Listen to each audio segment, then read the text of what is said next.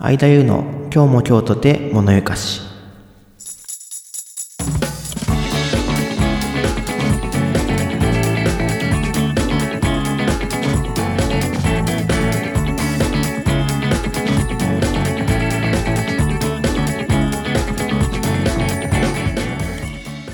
皆さんこんにちは。今日も京都で物ゆかしパーソナリティの相田優です。物ゆかしはなんとなく心惹かれる。好奇心をかき立てられる。という意味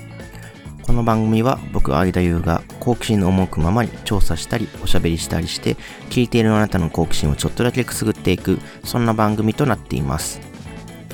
はい。ということでまあ今日はねいろいろと話したい話題もあるんですけどもまずはちょっと緊張をフリートークするいつものゾーンに参りたいと思います。先日ですねえっ、ー、と先週か。5月の22日に、えー、電波グミンクさんのワンマンライブディアステージでようこそ2021というのが開催されたんですけど、まあそれをオンラインで見ていました。このライブがものすごかったんで、ちょっとその話もしたいなと思ってまして、電波グミンクさん、今回、この2月でだったかな、これそれまで6人だったんですけども、メンバーの成瀬恵美さんが卒業しまして、そこの時に、えー、5人新メンバーが入りました。で、今、10人体制でやっているというグループなんですけども、新体制として初のワンマンライブが5月の22日だったんですね。で、これがまあすごくて まあ、もともと電波グミンクさん、ライブものすごくいいんですよ。エンターテインメントとしてもとても素晴らしい、いつもものすごいライブを見せてくれるんですけども、うーん、ちょっとこれは食らってしまったなっていうぐらいすごかったなと思います。まあ、新体制ってことなんで、メンバーの皆さん全員が、ある意味ゼロの状態からここに向けて2月からなんで、3、4、5と、2ヶ月半準備をするわけですよ。やっぱ気合の入り方も全然違うし、これが、これからの電波グミンク、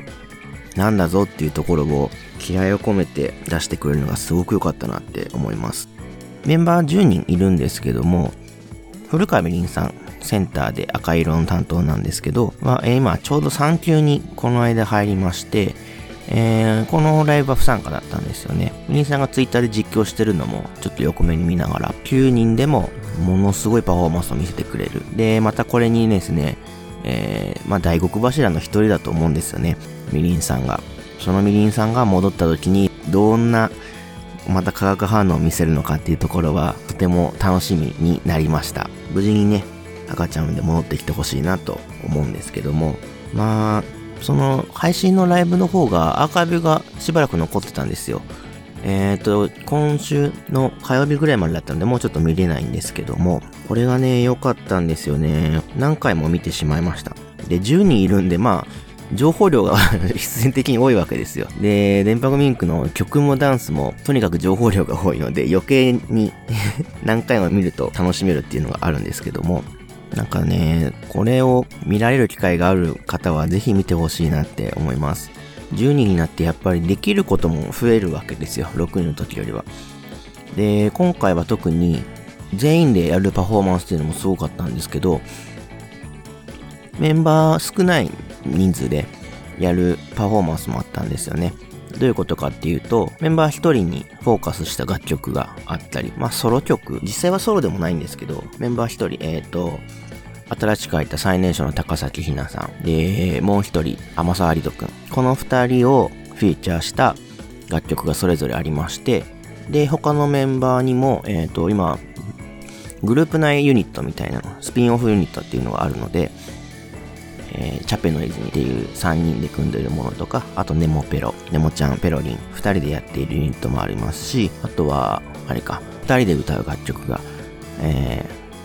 ー、相沢りささん、空の青空さん、2人でかっこよく歌い上げる楽曲があったりとか、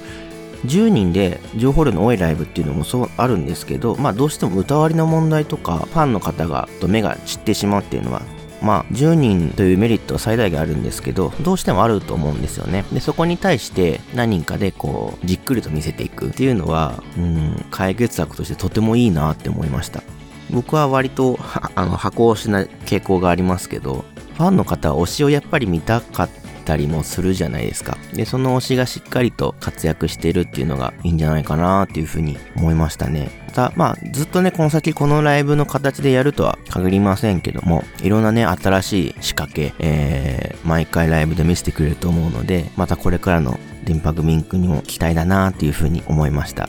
本当はね、メンバーさんそれぞれメモに書いてるんですよ。ここやばかった、やばかった みたいなところ。なんですけど、今日はちょっと時間もあれなので、またの機会に撮っておきたいなと思います。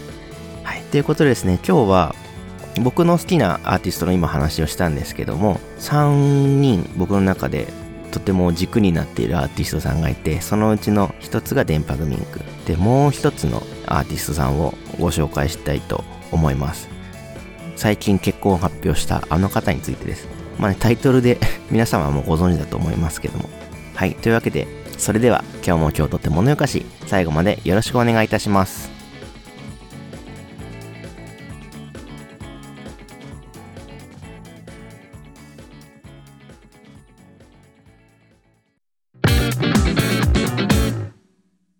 改めまして、相田ゆでございます。本日話したいことはこちら。あなたと話したい星野源さんの曲参戦でございます。えー、先週の水曜日ご結婚を発表されました。星野源さん。逃げるが恥だが役に立つで共演されていた荒垣結衣さんと星野源さんがご結婚されました。本当におめでとうございます。星野源さんもずっと好きで、大学の頃ぐらいからずっと追いかけているんですけども、本当にめちゃめちゃ嬉しいニュースだったなと思います。しかも、なんだろうな、お似合いの二人というか、もう皆さんが感じてることだと思うんですけども、まあ、ある意味、クラスのマドンナとね、人気者が結婚したみたいな。で、その人気者も割と成り上がりの性質を持つっていうのが、見え、見え方って言うと失礼ですけど、物語としてもなんかとても面白いなっていうふうに 思いました。星野源さんについて話すことって、いっぱいあるんですよ。本人、まあ音楽やってますし、逃げ恥でもそうですけど、俳優もやっています。で、なおかつ、文筆家ということでエッセイをね、ずっと書いていたり、まあいろんな活動をされてるんですよ。マルチに活躍されていますなんて言葉じゃくくれないぐらい、本当にどれも精度が高くて、ご本人も、えー、そこで、まあ、いろいろ言われて悩んでたってこともあったっていうのは、以前ラジオとかで確か言ってたと思うんですけども、ジェネラリストっていう、まあ最近ね言葉があったりもしますけども、まさにその言葉を聞いた時に思い浮かんだのが星野源さんなんですよね。で、それぐらいたくさん話すことあるんですけども、今回はその中でもですね、音楽についてと取り上げて話していきたいなと思っています。いっぱい曲がある中で、えー、3曲選んで持ってきました。で、この3曲をですね、まあ、どれも、まあ、他にもね、好きな楽曲あるんですけども、まあ、これかなりいいなーって思うものを選んできたので、そちらについてご紹介していきたいと思います。はい。で、まず1曲目はですね、サードアルバムイエローダンサーより、ウィークエンドでございます。で、この曲はですね、まあ、サードアルバム、イエローダンサーっていう曲自体が、割と、うん、星野源さんの曲を見る中で転換期になってるアルバムかなっていうふうに思いまして、ご本人はイエローミュージックっていう言い方をよくされていたりするんですけども、ブラックミュージックのこのリズミカルな音、ファンクとか、ソウルとか、もともとの星野源さんの思考としてそういうね、曲が好きだったり、マイケル・ジャクソンが、えー、好きだったり、あの、こともあるんですけども、それに、まあ、日本的な、この、叙情的な歌詞だったり、物語性のある歌詞を混ぜていって、えー、日本独自の音楽を作っていこうっていうのがイエローミュージックの、まあ、概要ですね。もしかしたら違ってるところもあるかもしれないですけど、僕が、えー、解釈してる意味ではそういうところです。で、特にこのサードアルバムイエローダンサーには、その、そういう曲がたくさん入っていて、まあ、皆さんご存知のサンとかもそういうアプローチがなされているかと思います。で、えー、その中においてこのウィークエンドって楽曲は踊るというところがとてもフィーチャーされている楽しい楽曲だなっていうふうに思っていて、僕がテンションを上げたい時とかはもう必ずこれを聞くようにしています。なんで、えっ、ー、と、まあ僕イヤホンとか、あの、いろいろ集めたりするの好きなんですけども、その主張するときとかは、まあ、この曲を気持ちよく聴けたらいいよねっていう楽曲がいくつかありまして、その中の一曲がこのウィークエンドになってます。でね、この、星野源さんのライブ初めて行ったのが2016年のイエローボヤージュっていうライブなんですけども、この時の、このウィークエンドっていう曲のパワーがすごかったんですよね。えっ、ー、と、ゲンさんが歌っていて、で、かつ、イレブンプレイっていうダンスユニットさん。あのー、恋とか、まあ、3もそうか、出てるか。あの、星野源さんの MV とかによく出られているダンサーの方々がいらっしゃるんですけども、もうその方々と、なんだろうな、もう自由、まあ振り付けもしかしたらあると思うんですけど、もう自由に楽しそうに踊るって姿が、本当にね、ライブ見てて忘れられないんですよね。フロアを沸かせるとはこういうことかと。こう、決まった振り付けを踊ってるわけじゃないけど、誰もが自由に体を揺らしているっていう、そういう光景だったんですよ。でね、これがなんか、やっぱすげえなーって単純に思っちゃったんですよね。もう語彙力ゼロですけども、この、まあ、歌詞を見ても割と踊るっていうものが結構フィーチャーされてる。で、ウィークエンドっていう、まあ、週末ですよね。その週末のこの喧騒感だったり、えー、そういうところが、えー、表現されてて、とても大好きな楽曲になっています。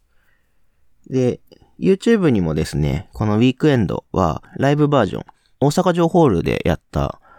ライブバージョンですね。DVD も収録されてるんですけども、その映像が上がっています。公式からね、上がっております。なので、これはぜひね、見てほしいんですよね。今、僕がたどたどしくも 言ったことが、もう全部出ているので、楽しんでもらえたら嬉しいなと思います。でね、最後の締め方がね、個人的に、このライブはとても好きで、音ハマでガーって終わるんですよね。これが大好きなので、何回も繰り返し、見てもらえればなと思います。はい。というわけでですね、1曲目、ウィークエンドでございました。2曲目に行きたいと思います。2曲目はですね、くだらないの中に、という曲でございます。星野源さんのソロになってから初めてなるシングルの曲になります。で、えー、アルバムとしてはセカンドアルバム、エピソードに収録されている、えー、楽曲となっています。そうなんだ。1枚目なんだ、これシングルの。ほー。アルバムバカの歌が、えー、その前に出てて、アルバムが一番最初っていう感じですね。もう初期の名曲と言われているところで、聞いたことがある方ももしかしたらいるんじゃないかなと思います。星野源さんの曲の特徴として、先ほどの、まあ、ダンサブルな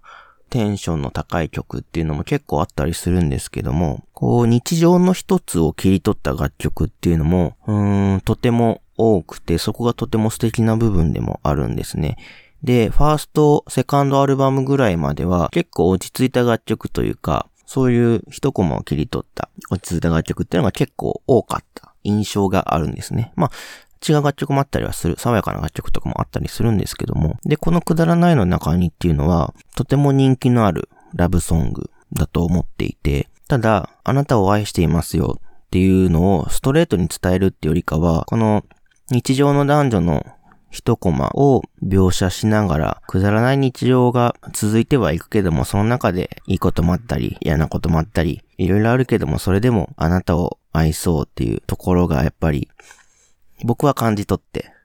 アコギのシンプルな曲なんですけども、その音色も相まって、うん、とても聴くと落ち着くし、うん、染み入るいい曲なんだなって思いますね。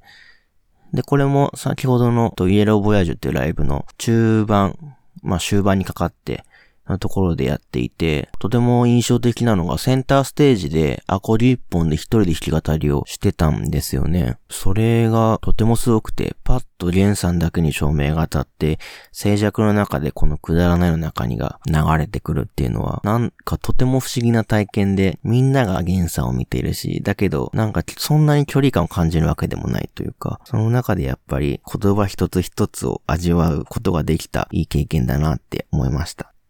くだらないの中に、で、一番好きな歌詞が、僕は時代のものじゃなくてあなたのものになりたいんだっていうところは、なんか逆に今、ちょっと深読みしてしまうところもあるんですけども、でもね、なんか、この曲の本心は、僕はここなんじゃないかなっていうふうに思いますね。まあ、星野源さんのオフィシャルのチャンネルで、えー、ライブの時の映像が出てますので、ぜひ。で、あと、調べるとですね、このくだらないの中に自体のミュージックビデオも公開されているので、こちらもぜひ見ていただけると嬉しいなと思います。はい。というわけで2曲目はくだらないの中にでした。3曲目になります。3曲目は折り合いです。こちらですね、2000、えーと、20年、去年ですね、配信リリースされた楽曲になっていまして、外出自粛期間っていうのが、えー、この頃あったと思うんですけども、打ち込みのトラック制作からボーカル録音まで全て自宅で完成させてリリースした楽曲になっているそうです。まあ、星野源さんの楽曲って、打ち込みってそう多くないんですね。割とバンドサウンドというか、バンドサウンドもしくはアコギとか、結構生の音を取るってことをよくやってる方だと思うんですけども、まあ以前まで打ち込みは、えっ、ー、と、シングルのカップリングとかで、えっ、ー、と、ハウスバージョンみたいなのがあったりとかで、打ち込みはなかったわけじゃないんですけども、全編打ち込みで、しかも自分でっていうのは、まあほとんどなかったと思ってます。自粛期間中にこういう打ち込みを改めて勉強して、それで作ったっていう曲っていうのはラジオでおっしゃってたかなと思います。で、特に、えっ、ー、と、ここ最近、フォースアルバムとかですね、とか、あとは、パンピーさんとかと、えー、楽曲コラボレーションしたりとかって、結構そういう、なんだろうな、サウンドがかなりブラックミュージックに寄ってきたなっていうところがあるんですけども、この折り合いっていうのもその流れを結構組んだ、今結構流行っているモダンなトラックを駆使した曲っていうのになってるんですけども、その中でも折り合いで初期のこの日常を切り取る感じっていうのが、まあ、より色濃く出てる楽曲なんじゃないかなと思ったりしています。まあ、ごめんなさいね。他の楽曲ももうちょっとちゃんと分析してっていうのがちょっとまだできてないので、もし他の楽曲もそうだよってなったらちょっとごめんなさい。でもやっぱり、んなんか、さっき紹介したくだらないの中にと、あの、1枚目のアルバムとかの楽曲の雰囲気を特に感じる曲なんですよね。この曲自体が、と、まあ、コロナ禍で自粛期間中にいろいろ考えることがあって作ったんだろうなっていうのもあって、まあ、そういうコロナ禍だけど生活していく男女の二人の姿を変えているっていうのもあるのかなと思うんですけども、結構トラックの打ち込みの性格も相まって、結構淡々とそれでも日々は続いていくんだよってていうのがなんか表現されているような気がして、そこがやっぱり好きなんですよね。で、途中にがっつりとこのラップのパートが入っていて、で、折り合い、二人の折り合いなので、やっぱり一緒に住んでいて、どこかでやっぱり折り合いを探さなきゃいけない部分ってあるとは思うんですよね。で、この歌詞の中で他人のようで違う二人の折り合いをっていう曲があったりとか、要は、まあ、家族であったり、一緒に住んでると、も、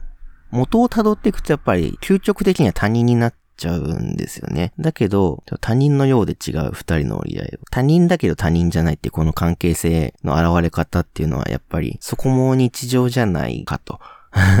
まあね、必ずしも、えっ、ー、と、僕がそういう風に考えられているのかというと、そうではないんですけども、うん、この曲の歌詞を見て、ああ、そうか、他人との折り合い、家族の二人の中での折り合いってやっぱそういうこと、折り合いをつけてやっぱり生活していくんだなっていうところが、まあ当たり前なんだけど、歌詞として見ると、そうだなとちょっと感じてしまうものがありましたね。星野源さんの楽曲は、さっきのウィークエンドみたいに、とか、あと前紹介した Crazy Crazy みたいな、えっ、と、すごい気分上げてくれる楽曲もあれば、くだらないの中にで、こう、落ち着きながら、えっ、と、しっかりと感じ入るように聴くって楽曲もあると思うんですけども、折り合いに関しては、どちらともちょっと違うかなと思ってて、どっちかというとくだらないの中にの方に若干近いとは思うんですけど、チルが似合う曲かなと思いました。ゲンさんの声も相まって、なんかね、落ち着くんですよね、この曲ずっと聴いてると。で、ちょっとコーヒーでも飲みながら、ぼーっとしてる時にこれ結構ぴったりだなっていう風に、個人的にはそんな聴き方もしたりしていました。これも MV が YouTube に出てまして、打ち込みをしているその楽曲風景から、なんだろうな、仕事を多分一緒には住んでるんですけども、その男女の形を MV としてこう表しているような感じで、この MV もかなり独特っていうかで好きなんですよね。多分コロナ禍だ特に一番厳しかった時期っていうのもあるんで、うん、二人が一緒にいるっていうところは、うん、出ては来ないんですけども、そんな中でもやっぱり一緒にいることっていうところが出ていていいなと思います。で、これ結構よくゲンさんの曲でもあったりするんですけども、バナナマンのバナナムーンゴールドっていう TBS ラジオの番組があるんですけども、で、バナナマンと、えー、星野源さんの二人が結構仲が良くて、日村さんのバースデーソングをよくそこに歌いに行くんですよ。で、その楽曲の手法とか、そこでのメロディーを自分の曲に持ってくるっていうことが結構あって、ラジオファンからすると、おっていうちょっと思ったりするんですけども、3とかね、あとは、ファミリーソングか、とか、まあそういろいろ調べてみると出てくると思うんで、見てほしいんですけども、この折り合いについても、バースデーソングのうちの一つになってます。これがどうだったかな？一部だったのか、折り合いについては確か全部だったのか、ちょっと、覚えてないんですけど、でも出身としては日村さんのバースデーソングの中の一曲となっています。こんなね、ちょっとした設定、設定というか、ちょっとした面白いポイントもあったりするので、そういうのも含めて楽しんでもらえるといいかなと思います。はい。まあ、ここまで3曲とご説明してきました。えー、1曲目、ウィークエンド。2曲目、くだらないの中に。3曲目、折り合い。ということで、サブスクとかでも、えー、星野源さんの楽曲、えー、いっぱいありますし、YouTube の星野源さんの公式チャンネルの方にもですね、MV とか、えーと、あと、ビクターのチャンネルとかにも PV 上がっていますので、ぜひ見てみてください。とてもいい曲ばかりです。今回紹介したもの以外だと、時代とかもダンスめちゃめちゃかっこいいんですよ。で、僕の住んでる神奈川県のとある駅が、えー、会場として使われているので、この辺なんかもですね、ぜひ見てみられるといいなと思います。はい。というわけで、今回はあなたと話したい星野源さんの曲3選についてお送りしました。